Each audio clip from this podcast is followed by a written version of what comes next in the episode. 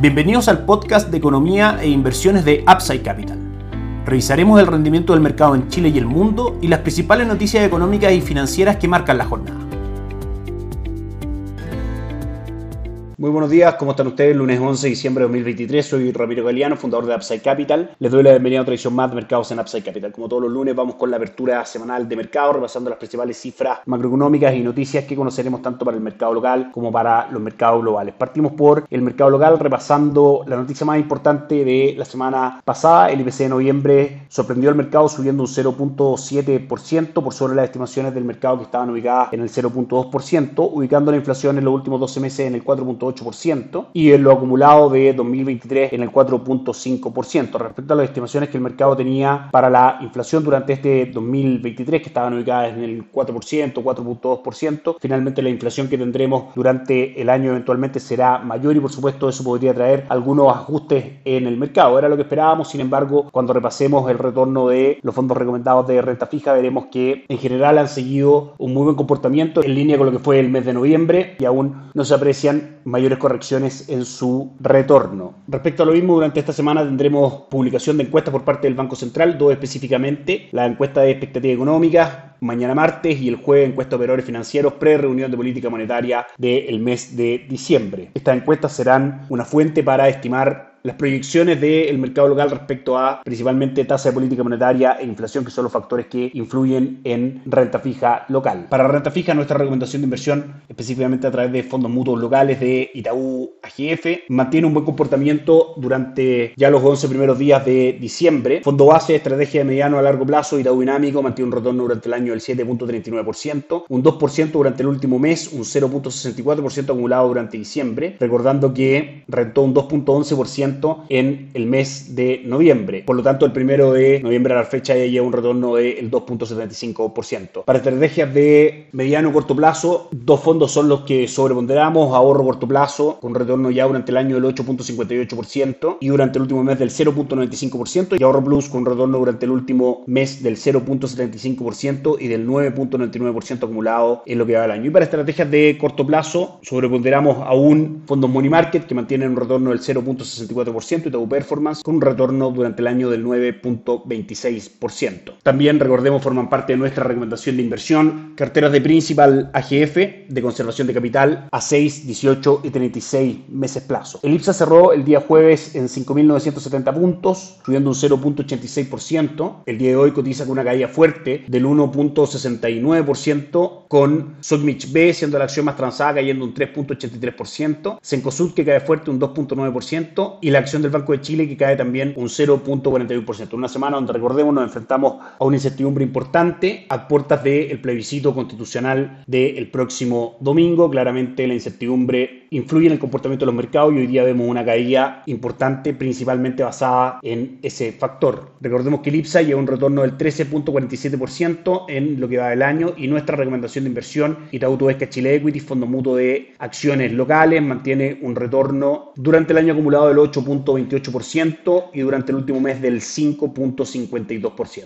El dólar que cerró el jueves en 873 comienza la semana subiendo 8 pesos, cotizando en 881, apoyado en una línea de tendencia alcista de muy corto plazo, esperando importantes noticias específicamente de Estados Unidos que repasaremos en algunos segundos más y que probablemente marquen el comportamiento de los mercados durante las próximas semanas. En ese sentido, el dólar peso imita también el comportamiento del dólar index, el dólar a nivel mundial, también apoyado en una tendencia alcista de corto plazo, que cotizó hoy día en 104,10 y sube levemente durante la jornada un 0.17%. Donde hay caídas fuertes hoy día es en el cobre, que cotiza en 3 dólares con 78 centavos, cayendo un 1.16%, sin superar aún definitivamente la tendencia bajista que ha traído prácticamente durante todo 2023, aunque apoyado en una tendencia alcista de corto plazo, aproximadamente desde fines de octubre a la fecha, que esperamos continúe respetando para que eso produzca una caída del dólar en Chile y ayude también al mercado de renta fija y por supuesto al mercado interno en cuanto a la presión de un dólar más fuerte en la inflación. Las últimas noticias de China, principal demandante de cobre, no fueron buenas, se dieron a conocer el viernes pasado, día que fue feriado en Chile, con el IPC anual contrayéndose un 0.5% en China y con el índice de precio del productor anual también contrayéndose un 3% por debajo de cifras peores a la esperada por el mercado, de manera que en gran parte la caída del cobre, aunque una clara menor actividad económica en China, es por supuesto una respuesta natural que se evidencia hoy día en el comportamiento en el mercado. La semana pasada terminó positivamente para los tres principales índices bursátiles de Estados Unidos. S&P 500 subió un 0.41, Nasdaq un 0.45 y Dow Jones un 0.36%, S&P 500 marcando un nuevo máximo anual en 4.604 puntos. Tuvimos noticias bastante importantes el día viernes en cuanto a la lectura de los principales indicadores del mercado laboral en Estados Unidos. Ingreso por hora subió un 0.4% por sobre las estimaciones del mercado de cada en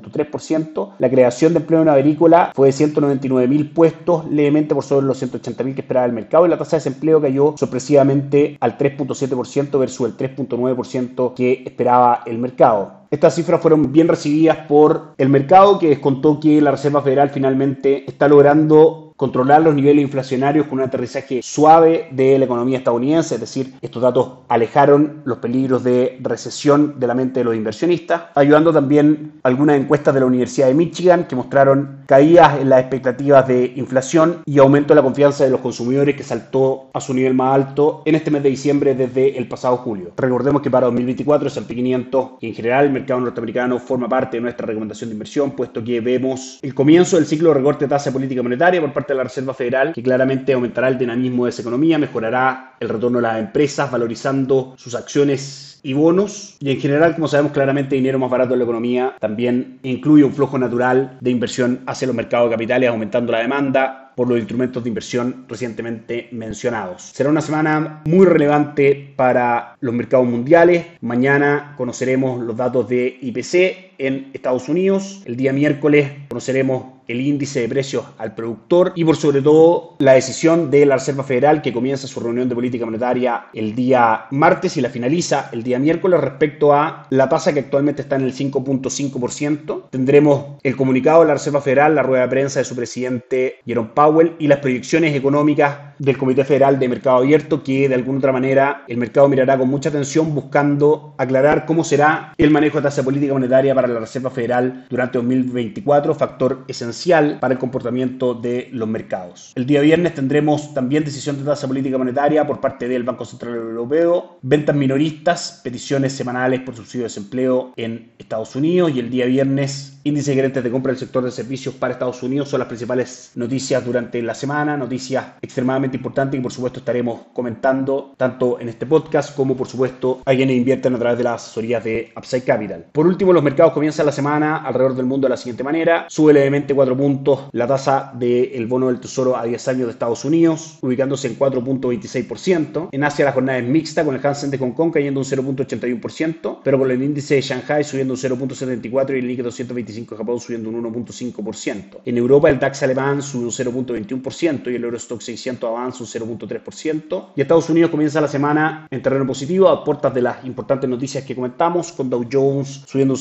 0.37, S&P 500 subiendo un 0.28 y Nasdaq subiendo un 0.08%. Eso es todo por hoy, que tengan una excelente semana, nos encontramos mañana. Gracias por escuchar el podcast de Economía e Inversiones de Upside Capital. Te invitamos a visitar nuestro sitio web www.upsidecap.cl y contactarnos para brindarte una asesoría objetiva, sin sesgo y con una mirada global para tus inversiones.